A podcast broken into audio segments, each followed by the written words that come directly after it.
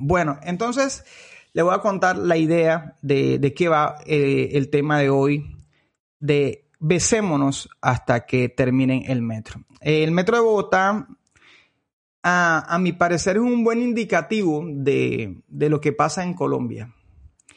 Colombia es un país con muchas riquezas, Recuerden que pueden, pueden comentar, ¿ah? no, no, no, no, no, pretendo que estén ahí solamente eh, viendo y escuchando. Pueden, pueden, comentar y pueden, pueden dar su opinión y yo la voy a estar leyendo y ahí hablamos y compartimos.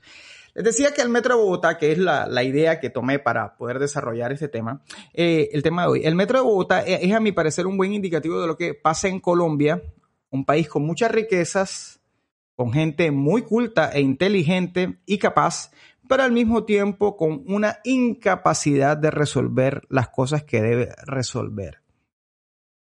Con unos gobernantes tan bendecidos y afortunados, tan testarudos, que prefieren discutir por años lo que es evidente y no llegar a una solución y seguir posponiendo la respuesta a la necesidad tan urgente que enfrenta la ciudad. Entonces, Bogotá, que es la capital del país y que tiene, eh, bueno, Albertico que está por ahí conectado y que, lo, vive, que lo vive todos los días, la capital del país, creo que tiene más de 8 millones de habitantes. Hace rato. Hola Silvi, desde la costa oeste de Estados Unidos, bienvenida. Saludos a la hermosa Hanna, a el doctor Derek, bienvenida. Les contaba que Bogotá, que es una ciudad que tiene más de 8 millones de, de habitantes, es una ciudad que hace rato debería tener un metro. Hace años. Y creo que para todos es muy claro que eh, un índice del progreso de un país son sus vías, son eh, el transporte, es de las cosas que indiscutiblemente te, te, indican a ti de que el país está progresando. Y 000, no sé, no sé, James Bond, gracias por el follow, 0012 Cero. Bien, bienvenido bienvenida. Así que eh, si te puedes eh, identificar para, para poder saludarte, sería genial. Y llegamos a los 40 seguidores y hacemos una pausa para...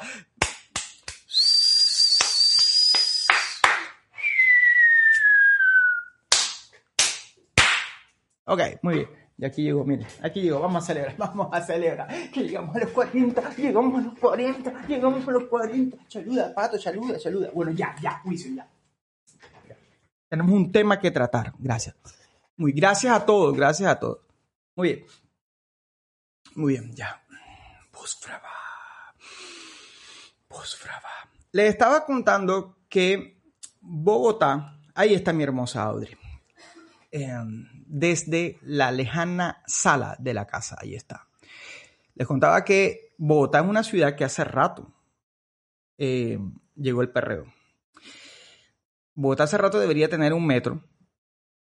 Y a la defensa de los cachacos, a la defensa de los, de los que viven en Bogotá, hay aquí en Colombia les cuento que eh, los cachacos, la gente que vive en Bogotá, tienen una fama de que son fríos, de que, de que, bueno, que la ciudad, la gente no saluda, que esto y lo otro, pero es que la crisis de transporte es tan alta, tan grande, que la gente tiene que literal levantarse dos horas antes. O sea, la gente puede durar en, el sistema de transporte o en el carro, en un trancón metido horas para llegar al trabajo. Eso a cualquiera le daña el día. Si yo te dijera a ti que tú te tienes que levantar un lunes dos horas antes eh, de, lo, de, lo, que te podrías levantar, porque es que tienes que meterte en un trancón y Dios quiera para llegar temprano, cualquiera estaría de, de malas pulgas. El que tiene carro estaría de malas pulgas el que va en un bus, eh, en un Transmilenio, estaría de malas pulgas. Así que cuando hablamos del Metro de Bogotá, estamos hablando, y por favor, ténganme paciencia, que yo no voy a hablar de política ni, ni, ni de la crisis de transporte de Bogotá. Ténganme paciencia mientras que eh, eh, utilizo esto como una ilustración. Eh, la crisis de transporte en Bogotá, oye, genera que la gente, pues mira, que, que, vaya a, a, lo que va, que va cansada, que va pensando cuando lo que falta para llegar al trabajo, lo que falta para llegar a la casa cuando salen en la tarde después de trabajar. Imagínate, eh, yo, los, que, los que conducen un carro saben que de algunas veces uno va manejando un carro y le, duele el estómago a uno y, qué bueno es tener la capacidad de llegar a un lugar o, llegar rápido a casa. Imagínate lo difícil que es en Bogotá que, a ti te, que, el estómago te juegue una, mala jugada y tú no, no poder salir. A lo que voy es que lo, lo más evidente es que si hay una crisis de transporte tan grande, pues ¿qué más necesitamos nosotros para solucionarla, para llegar a un acuerdo y solucionarlo? Concentrarnos más en la solución que en el problema. Sin embargo, la noticia fue, y por eso es que lo incluí ahí en la imagen promocional de, este stream, la imagen de, Petro y de Claudia López, el presidente y el presidente de la República y la alcaldesa de, Bogotá, que en la semana pasada tuvieron como que un enfrentamiento porque no estaban de acuerdo a cómo desarrollar todo este asunto del metro. Y me llamó mucho la atención porque ¿qué tiene que, tiene que esperar uno para poder darle solución a las cosas y poder disfrutar las cosas y vivir bien? Entonces, les decía que Bogotá es una ciudad difícil. Yo defiendo a los cachacos porque no me imagino que es vivir en una ciudad donde tú tienes que meterte en un trancón de dos horas. Sé que no es solamente Bogotá, que en muchas partes del mundo puede pasar esto, pero la idea es que, bueno, traer una solución. Y como yo estoy convencido que lo que pasa en el país puede dejar una gran enseñanza para lo que sucede en el gobierno interno del corazón, porque el corazón es como una ciudad, les cuento, es como un país. Es más, la Biblia dice, mejor que conquistar una ciudad es tener dominio propio. Eso lo dice la Biblia en Proverbios. Entonces yo creo que cada vez que uno ve una noticia o algo de que está pasando en el país, uno puede tomar eso y, aplicarlo y, revisarse en el gobierno interno que tenemos nosotros en nuestro corazón y decir, oye, ¿qué es lo que estoy haciendo? ¿Cómo estoy haciendo las cosas? Por ejemplo, yo puedo eh, en una reunión con unos amigos hablar y decir que los políticos no cumplen y que los políticos son unos corruptos Y resulta que yo tengo desde el 2012 una dieta que estoy prometiendo y que no he cumplido.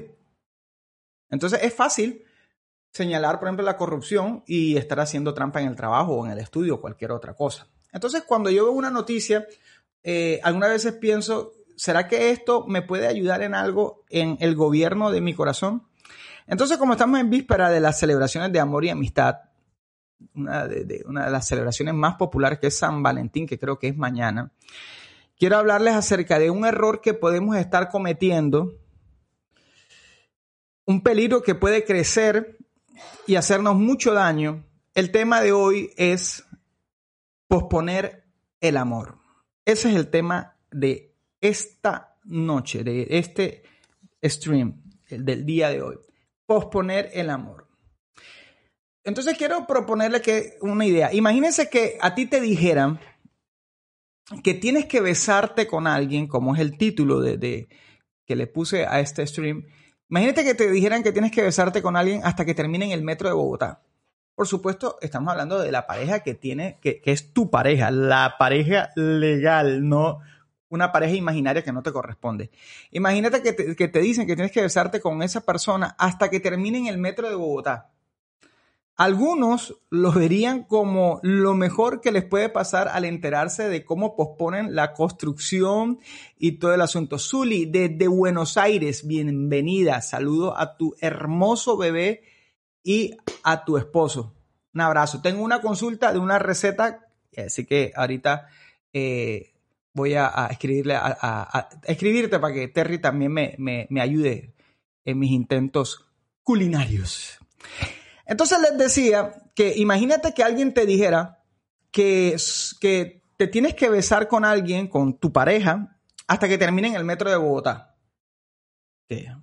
Entonces, algunos lo verían como lo mejor que les puede pasar al enterarse de cómo posponen la construcción del metro. Dirían, oye, qué firme lo que me, lo que me toca. Pero a algunos lo verían como una tortura por tener que expresar amor por tanto tiempo. Ay, imagínate, me toca expresar amor, Dios mío, hasta que termine en este metro. Qué tortura. En Cantares se nos habla de, se da un consejo y es no despierten el amor hasta que sea el tiempo indicado. Eso lo dice en, en la Biblia en Cantares. Y es un consejo que creo que le aplica muy bien a los adolescentes, ¿verdad? Aunque San Benito diga lo contrario, yo creo que, como dice la Biblia, el amor tiene un tiempo para que se despierte, ¿verdad? Y, y, manejar las consecuencias de haber despertado el amor. Pero lo que hoy les quiero hablar, gracias Ronald Pertus por el follow, bienvenido. Lo que hoy quiero hablarles no es del consejo que da la Biblia a los adolescentes acerca de que no despierten el amor antes de tiempo, sino de no echar a dormir el amor, porque sí, es verdad que a los adolescentes les iría mal despertar el amor antes de tiempo, pero ya a los que estamos grandecitos, que eh, tenemos, algunos estamos casados y todo el asunto, el consejo no sería no despiertes el amor, el consejo sería no lo eches a dormir. De eso es lo que quiero hablarles hoy en esta temporada de San Valentín, no echar a dormir el amor. Y para ampliar este concepto de no echar a dormir el amor, quiero compartir con ustedes, repasar con ustedes la historia de cuando José se encuentra con Jacob, el papá, quien pensaba que José estaba muerto. Ese pasaje de la Biblia, y eh, aquí está, vamos a, leerlo, que dice Génesis 45, 27, cuando a, a Jacob le dicen que José estaba vivo, mírenlo cómo lo describe la Biblia. Dice que, y ellos, está hablando de los hermanos de José que llegaron con la noticia, le contaron todas las palabras de José que él les había hablado. Y viendo Jacob los carros que José enviaba para llevarlo, miren eso, interesante, dice, su espíritu revivió, su espíritu revivió. Entonces les voy a contar un poquitico para refrescar un poquitico en la mente quién es este Jacob eh, rápidamente para llegar al punto neurálgico de, este, de, este, de, este, de esta historia. Jacob era el nieto de Abraham, el padre de la fe, el hijo de Isaac, padre de las doce tribus de Israel, y fue un hombre, si ustedes en algún momento leen la historia de Jacob, con una fe asombrosa, impresionante. Dios le hablaba a Jacob en sueños. Por medio de visiones, Dios les hablaba claramente de qué hacer y cómo resolver grandes problemas. Dios tiene muchas formas de hablarnos, pero además de la palabra, Dios, hay personas a quien Él place. Ya, verdad que yo no puedo hacer un curso rápido y efectivo de cómo hacer que Dios me hable mientras duermo, porque sería bacano echarse uno a dormir y saber que Dios siempre le va a hablar. Yo creo que a algunos como que les gusta mucho dormir y Dios dice, ah, si te, hablo por sueños, no te vas a levantar nunca.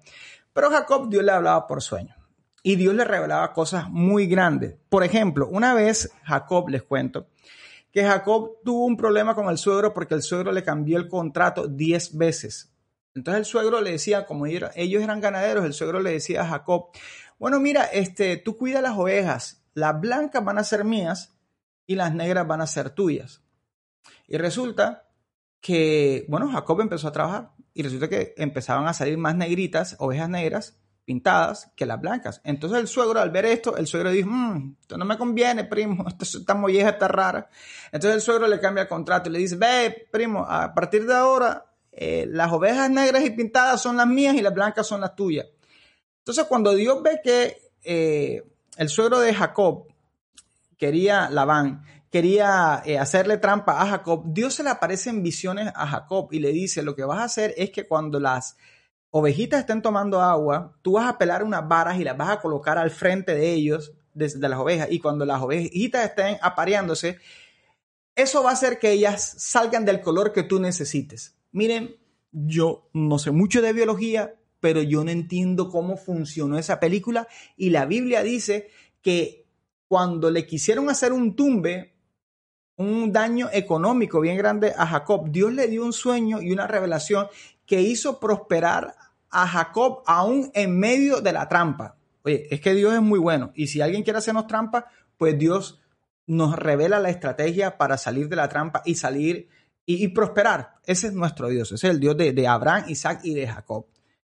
Entonces, todo este, este hombre de fe, de visiones, de revelación, una cosa impresionante. Tú te lees la historia de, de cómo se llama eh, que es un tumbe, bueno, bueno, ok, sí, tengo que parar. ¿Qué es un tumbe? Es un, un negocio ilícito. Es cuando alguien te quiere robar. Entonces imagínate que tu jefe te hace un contrato y después lo cambia al mes y después lo cambia otra vez, y, pero no para beneficio, sino para, para, para dañarte. Ya, entonces eh, eh, aquí en, en, el costeñol le decimos a eso un tumbe. Uy, lo tumbaron, te tumbaron. no te dieron lo que te correspondía. Labán quiso tumbar o engañar a, a Jacob y Dios libró a Jacob de ser engañado por Labán. Pues le dio un sueño y una revelación de cómo tenía que manejar su, su negocio. Todo esto eh, nos lleva a que Jacob era un hombre de fe impresionante, un hombre de una revelación impresionante, pero todo, todo cambió cuando le llegó a Jacob la, la fake news, la noticia mentirosa de que José había muerto. Algunos de ustedes ya saben la historia, pero de pronto no saben cómo fue, qué fue, cuál fue el efecto que esto provocó dentro de la familia la mayoría de nosotros nos cuentan, ay, sí, que los hermanos de José vendieron a José a Egipto y José se fue a Egipto y todo lo que le pasó a José en Egipto. Sí, pero ¿qué, qué pasó en la casa de José? ¿Qué quedó? ¿Cuál fue el resultado de todo esto? El resultado fue que Jacob se llenó de tristeza y la Biblia dice que deseó morirse. Cuando a José, a Jacob le llegaron con la noticia, no es que supuestamente era una mentira, pero Jacob no sabía que era mentira, de que el, ¿cómo se llama? El Jacob estaba de luto, se echó a morir. La Biblia dice que se echó a morir. O sea, digamos que el man tenía 40 años y el man dijo, pues a partir de ahora, o sea que ya, ya no quiero vivir más. O sea que a partir de ahora no me interesa más la vida. Por esa experiencia, sea que ya, yo no, no. Y el man dijo como que ya, no, no, no. Y cuando la Biblia cuenta que, que cuando pasó eso, cuando Jacob eh, escucha que José murió, de esa noticia falsa, de ahí en adelante, ustedes leen la Biblia, no se registran más sueños ni visiones que Dios le da a Jacob. Y a mí eso me llama mucho la atención. A mí esa película me llama mucho la atención. ¿Cómo es que tú tienes un hombre de fe, un hombre de revelación, un hombre de, de, de, de pero te digo, o sea, envidiable como Dios le hablaba a Jacob, pero de repente cuando llega un momento bien, el momento de los más difíciles de su vida, de repente de ahí para adelante no se registra ni, ni un sueño, ni una palabra profética, ni una visión, ni nada, nada, se cerró la pluma. Y la Biblia cuenta que después, cuando se descubre la verdad y Jacob se entera de que José no estaba muerto, sino que todo era una mentira, entonces la Biblia registra que Jacob volvió a tener sueños, volvió a profetizar, bendijo a sus hijos, bendijo a sus nietos y la Biblia dice que hasta bendijo al faraón. O sea, miren qué contraste. Hola, Manuel desde la Florida, bienvenido. Uno de los más activos, llegó por quien llorábamos, uno de los más activos en el chat siempre, Manuel. Eh, eh, mm, miren qué contraste.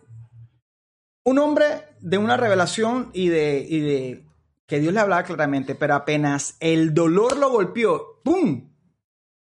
Ya no hay más revelaciones, ni visiones, ni, ni palabra profética. Pero cuando se entera que todo es una mentira, es para mí es como si tú tuvieras una pluma abierta, ¿verdad? Y estuviese la, la fuente botando agua y de repente la cerraras y no sale ni una gotica y después la abres otra vez y te das cuenta de que el agua siempre estuvo ahí. Dice Silvana que la mejor cualidad de los hombres de Dios es su peor defecto. Abraham, hombre de fe, dudó que tendría Isaac. Sí, así es. Así es. Entonces, aquí viene, damas y caballeros, con el patrocinio del vasito de agua. Las enseñanzas que me deja a mí toda esta película. La primera, la primera, vámonos aquí. La primera. Vamos a ver, aquí está la primera enseñanza. El dolor te va a golpear el dolor te va a golpear. Puede que seas un hombre de fe como Jacob, puede que tengas una historia de fe asombrosa, pero de que el dolor te va a golpear, te va a golpear y a decir verdad, y no es saladera, te va a noquear. El dolor si le pasó a Jacob, yo creo que cuando la Biblia nos cuenta estas cosas es para que nosotros digamos, eh, ok, yo creo que a mí también me pasó lo mismo, de que a nosotros también nos puede suceder, que nos va a suceder, que puede llegar y que va a pasar. Y yo creo que, que parte de la madurez en la fe es entender que el dolor va a llegar. El mismo Jesús dijo, en el mundo tendréis aflicción, cada día trae su propio afán. Y creo que eh, Mulatica 76, buenas noches, que el Señor te bendiga.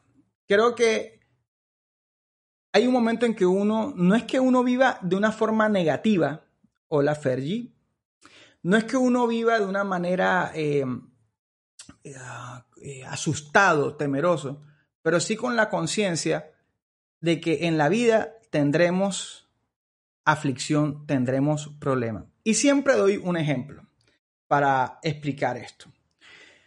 ¿Cómo creen ustedes que Cristiano Ronaldo o Messi entran a la cancha? Pensando, a mí nadie me va a hacer falta, a mí nadie me va a marcar, nadie me, se va a oponer a que yo haga una jugada, o pensando totalmente lo contrario. Porque si Cristiano Ronaldo y Messi, que eh, hasta, hasta hace poco son considerados los mejores jugadores de, aún de la historia, entonces, eh, si ellos pensaran, entrar a la cancha diciendo, no, es que yo creo que a mí nadie, nadie me va a tocar, nadie me va a hacer falta, cuando alguien le hiciera falta fuera razón suficiente para echarse a, llorar, a llorar, a morir y no hacer absolutamente nada. Pero la razón por la cual se habla de que Messi o Cristiano Ronaldo eh, son de los mejores jugadores que existen, no es tanto por las jugadas que hacen, sino porque es que no los pueden parar a pesar de que le hagan falta, injusticia, a pesar de que los marquen 5 o 10 o 7, ahí los manes van pensando, si me hacen falta, sigo adelante. Si me marcan 5, sigo adelante. Si el portero se sabe la jugada, sigo intentando, sigo intentando. ¿Por qué les cuento esto? Porque es un mal hábito desarrollar el pensamiento, el sentimiento de que a mí nunca el dolor me va a golpear. No es que uno viva eh, amedrentado o asustado, pero sí con la conciencia de que, ¿sabes que Tarde que temprano va a llegar el dolor. Y Dios es fiel y me va a ayudar a seguir adelante. Así que cuando el dolor te pegue, no lo tomes personal, no te pongas en el papel de víctima pensando este, esto solamente me pasa a mí, es que yo soy el más salado, es que, es que yo siempre tengo mala suerte, o esto me pasa porque eh, Dios me está castigando por lo que hice cuando tenía tres años, o, la maldición que pesa sobre todo lo, de mi apellido, o esto y lo otro. Mira, mira, todos, absolutamente todos, vamos a tener que un día entenderlo, el dolor nos va a golpear y Jacob lo vivió. Jacob era un hombre de fe, un hombre que les decía tenía una revelación impresionante, pero el dolor lo golpeó y lo noqueó. Y, quiero que, que tengan en cuenta esas dos cosas. No solamente que el dolor te va a golpear, sino que el dolor te va a noquear. O sea, que te va a tirar a la lona. Que vas a quedar... Zuli, tradúcele a, Terry, desvirulado, vas a quedar que no sabes ni para dónde vas. O sea, que te, va a tirar y tú, tú como Jacob, tú, tú no le vas a encontrar sentido a la vida. O sea, cuando el dolor te golpee y, te digo que, que, lo vas a vivir y vas a pasar por esa calle. Mira, Jacob dijo, ya, ya, ya, se olvidó de las promesas de Dios. Impresionante el poder que tiene el dolor en el corazón. Jacob era un hombre que había salido de su casa se aferró a las promesas de Dios, pero cuando el dolor lo golpeó, ¿sabes qué? El tipo dijo, ya no me interesa más la vida, ya no me interesa más, ¿sabes qué? Eh, eh, las promesas de Dios. Y vamos a pasar por esa calle. Que un día nos ilusionamos, Dios sana el corazón y Dios nos da sus promesas y Dios hace cosas grandes con nosotros, pero llega el dolor y el dolor dice, pues no mi ciela, se acabó, Aquí no hay promesa, aquí ya la vida perdió sentido total. Entonces, continúo. Otra cosa, idea, otra idea que yo veo en, este, en este asunto es esta. La voy a colocar aquí.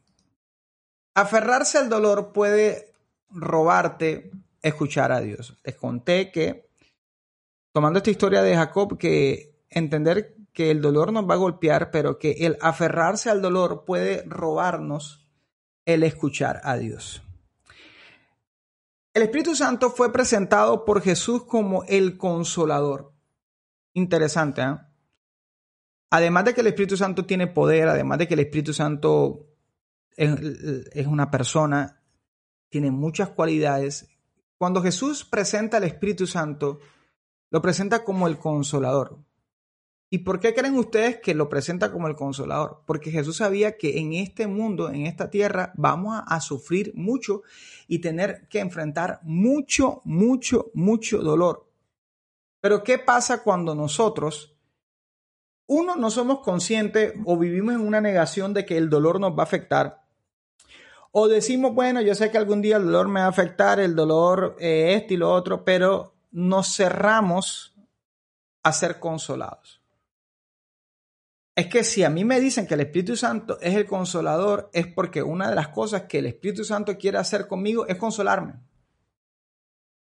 Y de las cosas que tenemos que entender es que Dios quiere consolarnos. Dios quiere consolar nuestro corazón, nuestra alma, para que podamos seguir adelante a pesar del dolor. Pero si nosotros le decimos al consolador que no, si nosotros le decimos a el que envió Dios, el mismo Dios, para sanar nuestro corazón que no, es tan tonto como una persona que sabe que tiene dolor de cabeza y que ahí en la gaveta tiene una, una, una un Tylenol o qué sé yo, para precisamente el dolor de cabeza y la persona dice, pues no, no, no me lo voy a tomar, yo voy a esperar que se me pase. Y algunas veces nosotros cometemos la tontería de, de ser como los niños que cuando tienen, o mejor dicho, los niños no, los adolescentes, que cuando tienen un problema, en vez de buscar a los padres, que son los que más los aman y que, y que realmente tienen eh, no solamente conocimiento para ayudarlos y el interés para ayudarlos, entonces dicen, no, esto no se lo voy a contar, me lo voy a guardar. Y así somos nosotros con Dios. Cuando tenemos un problema y no podemos seguir adelante, en vez de llegar delante de Dios llorando y diciéndole Dios, yo no puedo más, no sé qué hacer con esto, muéstrame qué hacer, entonces nosotros nos ponemos con que no, voy a buscar otras cosas o me voy a distraer a buscar otras cosas y en vez de buscar el consuelo en el consolador eterno que es el Espíritu Santo. Ahora, si el Espíritu Santo es el consolador, si el Espíritu Santo es el consolador, los creyentes debemos desarrollar el hábito y la habilidad de ser consolados. Si el Espíritu Santo es el consolador, ¿verdad? Como lo describe la Biblia, entonces, ¿qué debe caracterizar a un creyente? Que es fácil de consolar, no que es difícil de consolar. Porque si tú y yo, que creemos en Jesús, somos templo del Espíritu Santo y el Espíritu Santo vive en nosotros como lo, promete, lo prometió Jesús y lo, y lo afirma la palabra, ¿qué crees que es lo que más va a hablar el Espíritu Santo y va a proveer el Espíritu Santo alrededor de nosotros? Palabras y consuelo va a proveer familiares, amigos, un live por Twitch, va a proveer comida, va a proveer amigos, salidas, eh, un chiste, una mascota, una, una travesura de tu hijo, con tal de, que de traer consuelo al corazón. Y les digo algo, el Espíritu Santo, este, esta transmisión, este stream dura un tiempo, porque yo no podría estar todo 24 horas al día conectado los 7 días de la semana, pero hay uno que sí está toda la semana transmitiendo y no palabras humanas sabiduría, no palabras que tratan de, de, explicar la palabra de Dios con las palabras del mismo Dios. O sea, el Espíritu Santo es una obra perfecta y nosotros debemos estar habituados a escucharlo y dejarnos consolar.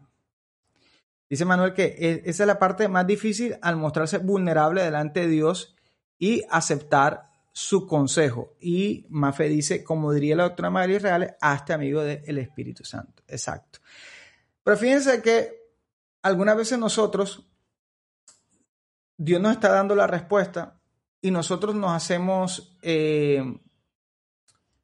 nosotros nos hacemos el, eh, el hábito de no, no, no, no, sí, pero es que tú no me entiendes, sí, pero es que tú no sabes, sí, pero es que este y lo otro, sí, pero es que este y otro.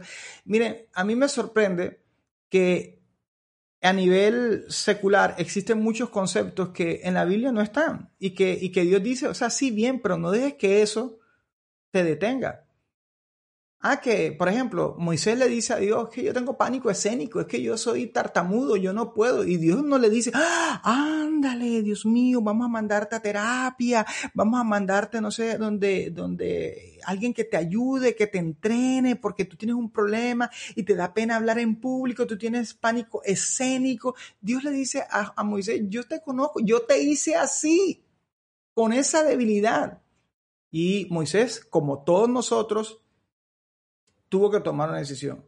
O nos dejamos consolar por Dios y el consuelo de Dios es para que para salir adelante, para avanzar. El consuelo de Dios no es la palmadita en el hombro que dice, ay, lo siento mucho. No, el consuelo de Dios es, es algo que nos empuja a seguir adelante. Es lo que nos hace romper la inercia. ¿Ok? Entonces, a los creyentes en Jesús nos diferencia de los incrédulos, no el que no suframos, porque vamos a sufrir lo mismo, sino el cómo reaccionamos al dolor. Y eso va en dejarnos consolar por el Señor. Que cuando sintamos que el Señor nos habla, nosotros no seamos rebeldes. Algunos padres se quejan de, su hijo de sus hijos diciendo, es que no me escucha, es que no obedece, es que es rebelde, es que yo le hablo, le entra por aquí, le sale por acá. Y quizá Dios tendría que decir lo mismo, es que yo te hablo y te entra por aquí, te sale por aquí. Nunca, nunca escuchas porque siempre dice, sí, yo sé, yo sé, yo sé, yo sé, yo sé, yo sé, ya, ya. Y nunca, no hay una palabra que te consuele, no hay un momento donde tú digas, sí, lo acepto, consolar. El que Dios te consuele no es solamente escucharlo, la opinión de Dios es aceptarla. Porque algunas veces lo que Dios nos va a decir va, a, ponernos en que creamos en eso por encima de lo que nuestros ojos ven. Pero si nosotros, lastimosamente, como, como es el, el, caso, de, como el caso de, de Jacob, quizá le pasó a Jacob, que ni Dios le servía, porque se aferró tanto al dolor, se aferró tanto a la herida, que ya no le interesaba escuchar a Dios, ya no le interesaba profetizar, ya no le interesaba eh, eh, la revelación, el futuro y las promesas. Estamos en una generación que no escucha a Dios porque se ha enfocado en hacerle culto al dolor. Mientras nosotros le hagamos culto al dolor, no vamos a escuchar a Dios. Mientras nosotros nos enfoquemos en todo lo que nos duele, lo que nos pasó, lo que nos está pasando y lo que tememos que nos pase, entonces es como levantarle un altar al dolor y hacer del dolor un ídolo. Y el dilema de los ídolos es que los ídolos dan órdenes. Y quizás no te has dado cuenta, pero si revisas tus actitudes, tus comentarios, tus temores, es porque tú estás escuchando a alguien que te habla en tu corazón y lo estás obedeciendo. Ahí es que yo no, yo no hago esto porque es que me dan miedo las alturas. Ok, ¿quién te enseñó eso? ¿Quién te dijo eso? Es que yo siento, es que yo sufro de claustrofobia, sufro de esto, es que, y te haces un eh, erudito, un sabio en, en todas las fobias y los temores que puedes tener en la vida en vez de preguntarle a tu creador, a tu dueño, a tu Padre Celestial, ven acá, ¿tengo que obedecer este concepto o tú me creaste y puedes hacer conmigo algo más allá de lo que yo siento y pienso? La psicología llega hasta el alma. La psicología es buena, pero solamente llega hasta las emociones y los sentimientos. Pero cuando tú lees la palabra de Dios, no se queda en las emociones, va hasta el espíritu. ¿Cuál es la diferencia entre alma y espíritu? Que el alma es lo que somos nosotros, lo que nosotros sentimos, nuestras percepciones a través del cuerpo, a través de, las sensaciones físicas, a través del intelecto. Pero el espíritu es lo que nos conecta con Dios y nos hace ir más allá, por encima de lo físico y de lo emocional. Por eso la Biblia se atreve a decir cosas que si tú la escuchas naturalmente, tú dices, eso es imposible yo no lo puedo hacer. Entonces, ¿a quién está apelando la Biblia cuando la dice? No está apelando a nuestra alma ni a nuestro cuerpo, está apelando al espíritu que Dios hizo vivir en nosotros. Cuando la Biblia dice, si alguien te pega una cachetada, una bofetada, pone la otra mejilla, todos pensamos naturalmente, ay, ay, que a mí alguien me da una bofetada y yo no le voy a poner la otra mejilla. Que vayan llamando a, que vayan llamando a la ambulancia, que vayan llamando al levantamiento de cadáver, porque aquí va a haber una tragedia, que alguien me pegue una bofetada y que yo dé la otra. ¿A quién está apelando? A mi alma. No, está apelando a el espíritu, a que seamos espirituales. Y por eso en la Biblia, en muchas ocasiones, se nos invita a ser espirituales. Ora por tu enemigo. ¿Qué qué? ¿Que ore quién? ¿Por quién?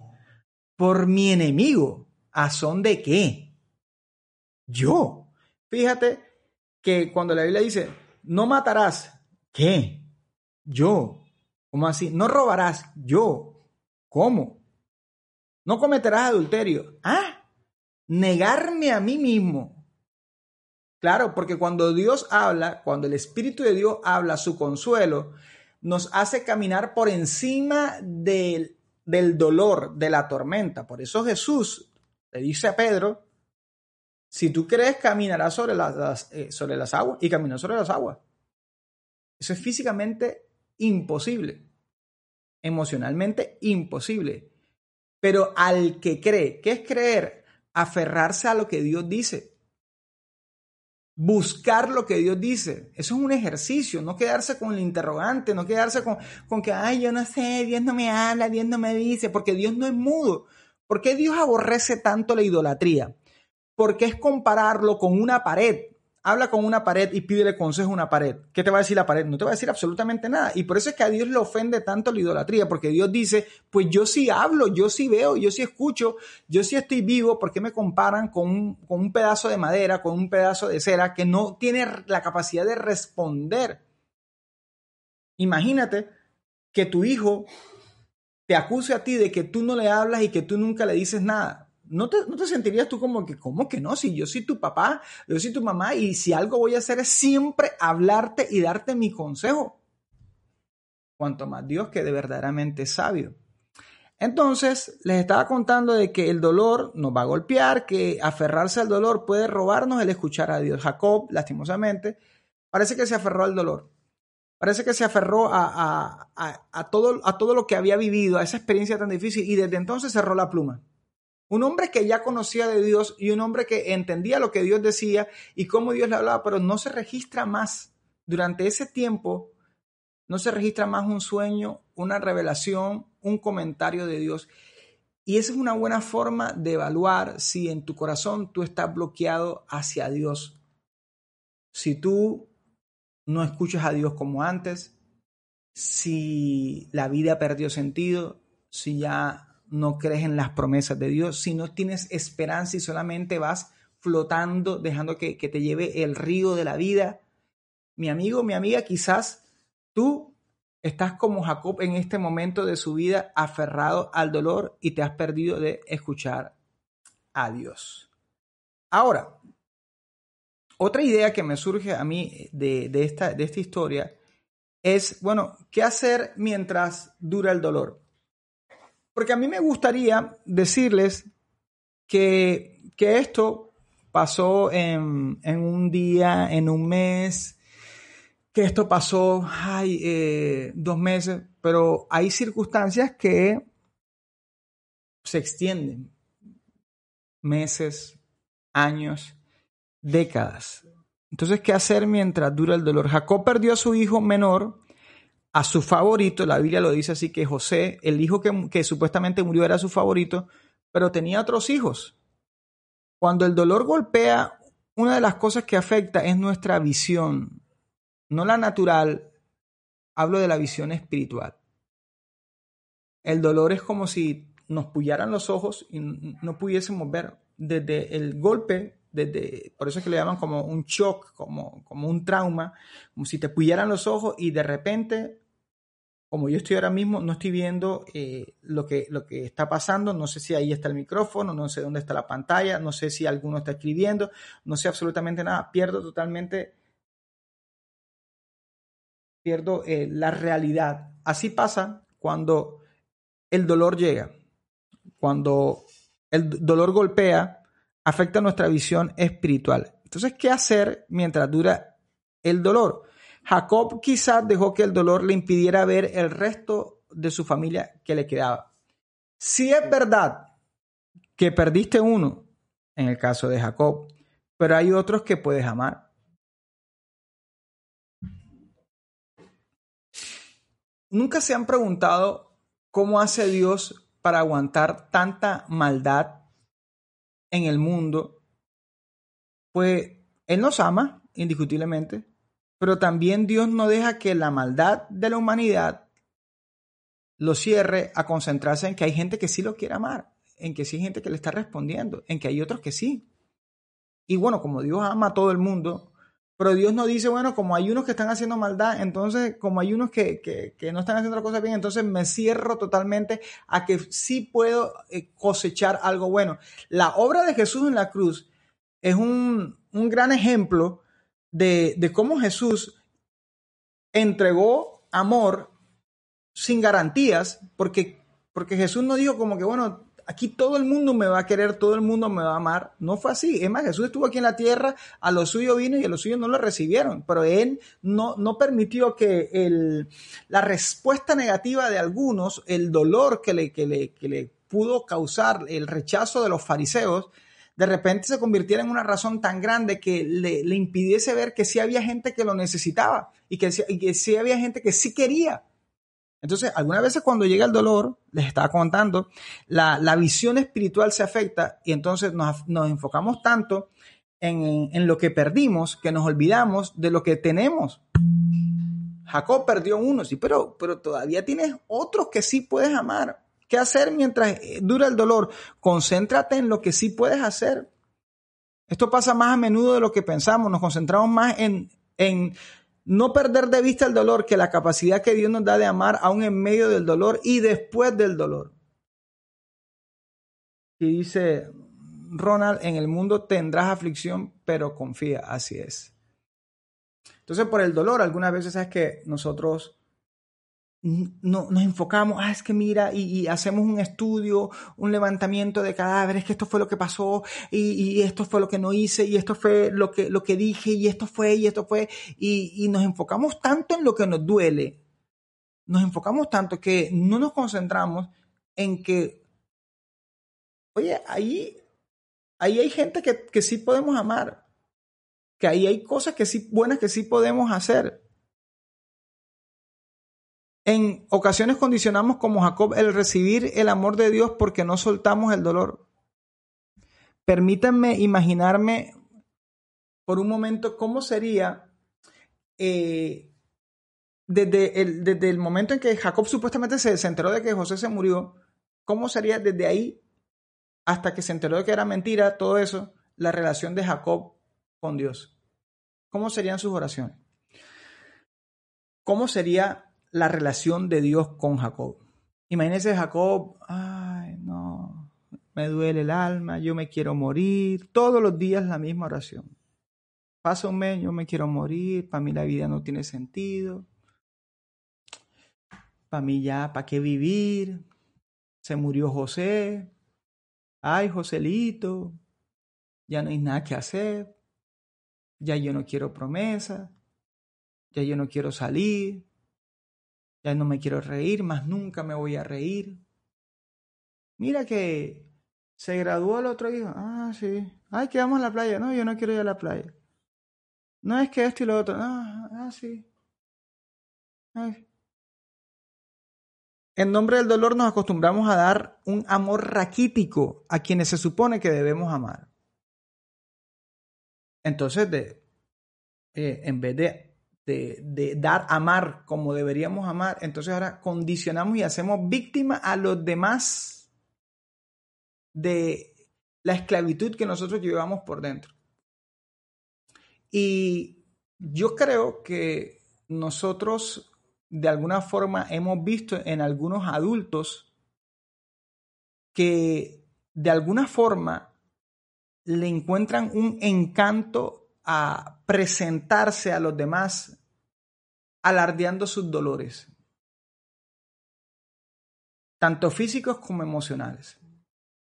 Si alguna vez han escuchado a algunos, algunos adultos, algún anciano, algunos, no todos, siempre están hablando de lo que les duele, de los temores que tienen referente al futuro, de toda la injusticia que vivieron. Y cuando te das cuenta, prefieren exaltar todo ese dolor antes de descubrir que hay cosas nuevas que sí pueden disfrutar y que sí pueden vivir a pesar de lo que ya no está o a pesar de lo que se fue.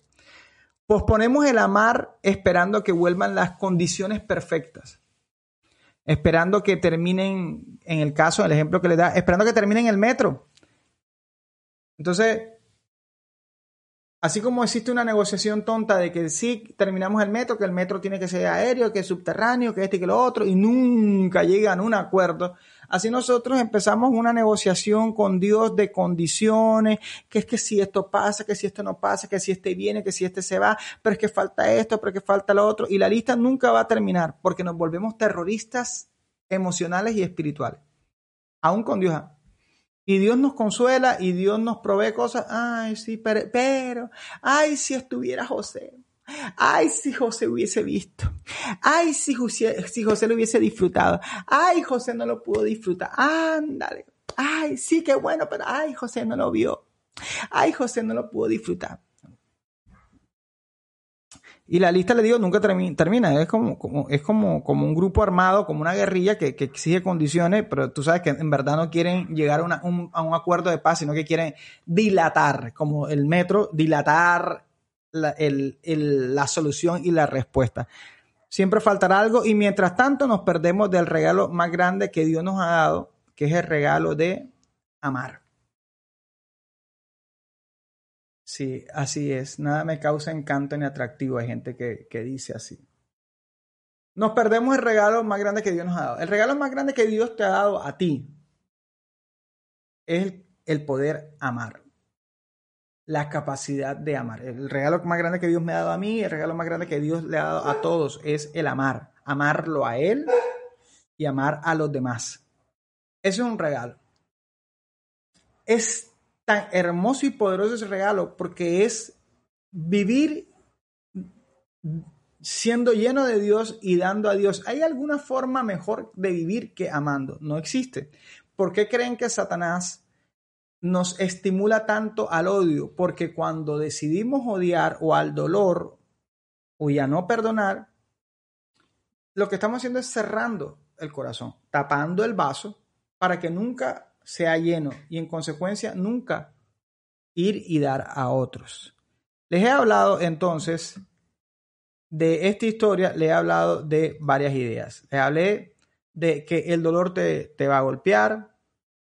Les hablé de que aferrarse al dolor puede robarte el escuchar a Dios. Les hablé de qué hacer, qué hacer mientras dura el dolor.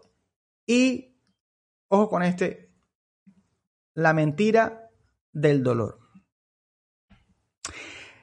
La mentira del dolor. El dolor tiene un ingrediente muy peligroso. Y es que todo dolor trae una dosis de mentira.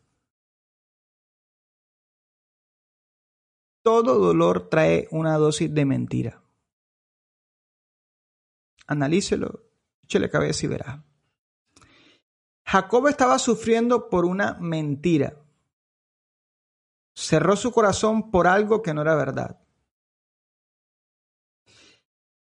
Y cuando el dolor golpea, el dolor no solamente viene y, bueno, y afecta porque hay cosas que son, que pasan que son la realidad, sino que el dolor golpea y dice, ahora impongo una nueva verdad, impongo una nueva realidad. Y por eso es que cuesta mucho vencer el dolor. ¿Por qué? Porque el dolor no es solamente la herida que pasó hace unos años, hace unos meses, hace unos días, sino el concepto, la mentira que trae el dolor. Y es, esto no va a cambiar. No hay forma de que cambie. Y cuando los hermanos de José llegaron donde Jacob, el papá, y le dieron, José murió, Jacob no buscó al Dios que había cambiado la circunstancia muchas veces y que tenía el concepto verdadero, sino que Jacob dijo, esta es la verdad. Esta es la verdad. Eh, José se murió. No hay forma de arreglar esto. Se acabó. No hay forma de arreglarlo. En consecuencia, cuando se presenta uno delante de Dios así, uno le dice a Dios, no, háblame, revélame qué, cuál es la verdad, sino que uno le dice a Dios, esta es la verdad. Y Dios dice, no es la verdad, que sí es la verdad que te estoy diciendo yo, que tú no sabes. Y Dios dice, mira que yo lo sé todo, tú no sabes nada, yo sé, mi dolor es la verdad. ¿Y qué dijo Jesús en Juan 8:32? Y conoceréis la verdad y la verdad os hará, ¿qué? Libres. ¿Cuál verdad? ¿La verdad mía o la verdad de Dios? Alguien tiene que ceder. Ahora, ¿Dios es mentiroso? Dios no es mentiroso. Y algunas veces nosotros decimos, este, el dolor es la verdad. Y el dolor, les decía, trae un ingrediente bien, bien duro y es que siempre trae mentira. El dolor parece una mancha que nada puede quitar. Porque si alguien te ofende y te, y te, y te golpea y te, te, te revienta el corazón, parece que que eso no lo puede quitar nada, pero fíjate que, el Señor nos enseña a perdonar y el perdón es como un detergente que puede traer nueva vida a aquellas relaciones que parecen muertas. Lo que pasa es que a nosotros, a la carne, al alma, no le conviene, porque tendríamos que morir del orgullo y tendríamos que morir, ¿sabes qué? A, a bajar la cabeza y dejar que Cristo vive en nosotros. A nosotros nos gusta más eh, vivir al estilo de la Rosa de Guadalupe, tú sabes, vivir al estilo de, del conflicto y de ta, ta, ta, ah, maldita lisiada, que esto y que lo otro. Nos gusta, a nosotros nos gusta ya, que pasa el desgraciado. Nos, nos encanta el morbo del conflicto y, tenemos un Dios que dice, perdona, anda, que perdona, que perdona, yo quiero sangre, yo quiero puño, yo quiero, yo quiero venganza. Y Dios dice, no, no, no, no, no. Si tú crees en mí, yo puedo arreglar las cosas, hacerlas nuevas. Pero ¿cuántas veces nosotros estamos como con una libretica así anotando en la vida de pareja? me hiciste esto y no me he olvidado de esta y no me he olvidado de esta y de esta. Entonces, ¿qué pasa? Que cuando tú vienes a ver, el dolor dice, yo te doy a ti la capacidad de crear una nueva realidad. Algunas veces nosotros por el dolor vemos dos personas. La persona real, esta es la persona real, pero por el dolor nosotros le imponemos una nueva imagen. Entonces nosotros, por el dolor que la persona no, nos causó, nosotros ya no vemos a la persona, sino que vemos a la persona con los rótulos y con el juicio. Jesús hizo lo contrario. Cuando nuestros delitos y nuestros pecados nos acusaban delante de Dios y exigían que nosotros muriésemos, Jesús se puso en la mitad, recibió el castigo para que entonces ahora Dios nos ve a través de Jesús. ¿Y cómo nos ve? Limpios, inocentes. Por eso es que les digo que el dolor tiene un ingrediente de mentira. El dolor, Satanás lo utiliza.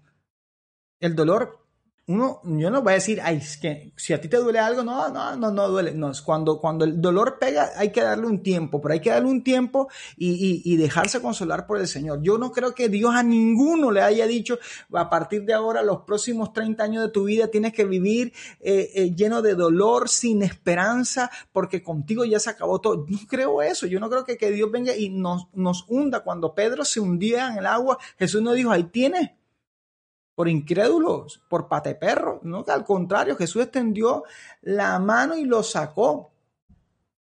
Imagínate si el dolor del mundo nos da tan fuerte, ahora Dios que nos golpee más. Imagínate, entonces con un Dios así, ¿para qué diablo? Pero fíjate que Jesús dijo que Él es el consolador, el Espíritu Santo es el consolador, nos consuela para sacarnos del dolor, de la mentira del dolor, aún. Eh, si hemos perdido un familiar, si un familiar ha muerto y sufrimos esa pérdida terrible, ese dolor que parece real ahora mismo aquí en la tierra, cuando lleguemos al cielo y nos encontremos con nuestro familiar, ese dolor se va a convertir en una mentira, porque va a ser más real la, la vida eterna que Jesús nos prometió que el dolor que se vivió aquí en la tierra. Eso fue lo que vivió Jacob. Imagínate lo que pudo haber vivido Jacob, cómo se sintió Jacob después de tantos años aferrado al dolor y que un día se entera de que todo era mentira. Y un día tú te vas a enterar cuando te encuentres con tus familiares que, ya no están aquí en la tierra, te vas a encontrar que la muerte para los que creen en Cristo, la muerte está vencida, es una mentira. Y, y, los familiares de nosotros que ya no están aquí en la tierra están más vivos, más vivos que nosotros. Lo que pasa es que nosotros somos tan tontos que pensamos que esta es la verdadera vida y pensamos que la vida en el cielo, anda, este fue, pobre, pobrecito. Si se fueron con Cristo, están, mejor, que, mejor que cualquiera aquí en la tierra. Pero fíjate que cuando Jacob le dijeron que, que José no estaba muerto, sino que no estaba muerto, que, José estaba vivo, miren lo que dice el texto bíblico, su espíritu revivió. Su espíritu revivió. Y para que algo revive es porque estaba muerto. Para que algo revive es porque, mira, el tipo no, no, no, no, no tenía nada. Y, y yo, yo me acuerdo que, hace tiempo estaba, el, Espíritu Santo me, me, me, trajo esta idea de que algún día, ¿sabes? Que nos vamos a encontrar con nuestros seres queridos como Jacob se encontró con José, a quien daba por muerto. Y, si ustedes leen este pasaje de la Biblia, cuando Jacob se encontró con José, no, eso, eso le agua las paletas a uno. Zully, por favor, tradúcele a, Terry. Eh, esa, ese encuentro de José con, con, con, Jacob después de tantos años de, de dolor, de tristeza, y, eso va a pasar, eso va a pasar con nosotros, eso va a pasar con nosotros cuando nos encontremos con aquellos que ya no están y nos demos cuenta que la verdad, la verdad es la obra de Cristo en la cruz. Por encima de todas, de todas, de todas, de todos, todos, todos los dolores, de todos los problemas. La verdad, la verdad es la obra que Cristo hizo en la cruz. Entonces, la historia de Jacob encontramos con, con, que nos deja un mensaje bien importante. No dejes que el dolor te robe el creer que en Dios aún hay cosas nuevas que vivir. No dejes que el dolor te robe el creer que en Dios aún hay cosas nuevas por vivir. No dejes que el dolor te ponga condiciones. No dejes que el dolor te ponga a negociar si se hace o no se hace el metro, hacer estudios de, lo que es evidente. En Bogotá se necesita un metro. ¿Qué más, necesitamos, ¿Qué más pruebas necesitan en Bogotá para, que para hacer un metro? No necesitan más pruebas. Hay que hacer el metro. Dale. Dale. No dejes que el... No entres en negociaciones con el dolor. Ay, ¿será que sí? ¿Será que no? ¿Será que sí? ¿Será que no? Concéntrate en amar mientras que Dios trabaja sus promesas. Hay cosas que no te corresponden. Ubícate, entérate. Tú no eres Dios. Descansa. Tú no eres Dios. No trates de hacer el trabajo de Dios. Ubícate. ¿Quieres cargar el mundo como si fueras Atlas? No, no te corresponde. Y, les digo que, leyendo la, historia, el pasaje bíblico, Dios le había hecho unas promesas a Jacob impresionantes. Y por un momento Jacob pensó que todo eso se fue al piso. Hasta él, ni él mismo quería las promesas de Dios, ni él mismo creía. Ya, ya veía que como si llegara a una calle sin salida. Lo que no sabía Jacob era que Dios estaba trabajando en las promesas que le había dado, pero de formas que él no conocía y no entendía. Cuando se encuentra Jacob con José, José le dice algo hermoso, le dice, es que Dios me mandó aquí para preservarte la vida a ti y a todos tus hijos. Le dice José al papá. Y me acuerdo que eso se lo había prometido Dios hace rato, cuando Jacob estaba soltero, ni se había casado. Y Dios a través del Hijo le está recordando las promesas que, que Dios le había hecho a Jacob hace años. Así que por mucho que uno piense que, se ha perdido las cosas, que uno no, como decía mi papá, no, no, sabe, no sabe ni por dónde va tabla, Dios sí sabe por dónde va. Dios sí sabe lo que está haciendo. Jacob nunca pensó que aún en medio de lo más terrible de su vida, Dios se podía glorificar. Mis amigos, no hay cosa por terrible que sea que Dios no pueda tornar en bendición. Tu fe puede estar en el lugar equivocado, dice Manuel, así es. No esperes más que termine en el metro. No te autoimpongas más condiciones, no le añadas más peso al dolor. Besa a quien tienes que besar. A quien puedes besar. A los casados. No dejes que el dolor te diga, no, ahora no puedes besar, o solamente un piquito, eh, y ¿sabes qué? No, no, que, que, el, que, el, dolor venga y te diga, en, e, en, este matrimonio no pueden tener metros, sino que tienen que seguir a pie y en trancón, porque el dolor impone condiciones. Besa, besa a quien puedes besar y disfruta. Disfruta el, lo que Dios te ha dado, disfruta la libertad que Dios te ha dado y dile al dolor, pues mira, hasta aquí, hasta aquí me dominaste, hasta aquí, me, hasta aquí, hasta aquí la negociación. Besa a quien tienes que besar. Ama y no dejes que el amor se duerma. Esa es la lección.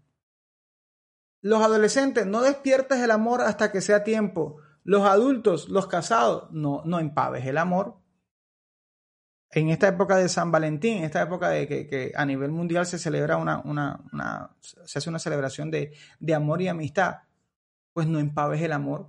No dejes que el enemigo te empave el amor, que el enemigo te diga que tú no puedes amar a tu pareja, que no puedes amar a tus hijos, que no puedes amar a, tus padres, que no puedes amar a absolutamente nadie y que te convierta en una piedra. No, no es verdad. No es verdad que tú tienes un corazón de piedra, que no puedes amar porque Dios te diseñó para amar. Dios te diseñó para amar. Y cuando Dios diseña algo, provee todas las cosas para que tú fluyas en eso que Él dijo que tenía que hacer. ¿Por qué yo estoy haciendo este stream? Porque Dios me dijo que, que yo tenía que hacerlo. Y lo asombroso no es que lo haga. Lo asombroso es que Dios provee todo lo que Él sabe que necesito para hacerlo.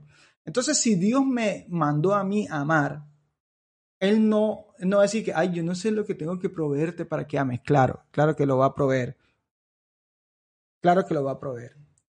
Y claro que va a dar todo lo que sea necesario para que uno ame y disfrute el amar. Disfrute el amar como Dios quiere que lo disfrutemos y lo vivamos. Mira, una vez más, el texto bíblico, cuando le contaron todas las palabras de José, cuando le contaron la verdad, que les había hablado, y viendo Jacob los carros que José enviaba para llevarlo, su espíritu revivió. Y eso, esa es la promesa de hoy. El Señor va a revivir tu espíritu para que puedas abrazar a José, para que puedas besar a José como Jacob besó a José, como Jacob abrazó a José, como Jacob vio otra vez a José. Dios va a revivir tu espíritu para que tú vuelvas a amar y no dejes que el dolor vuelva a colocar condiciones en tu vida.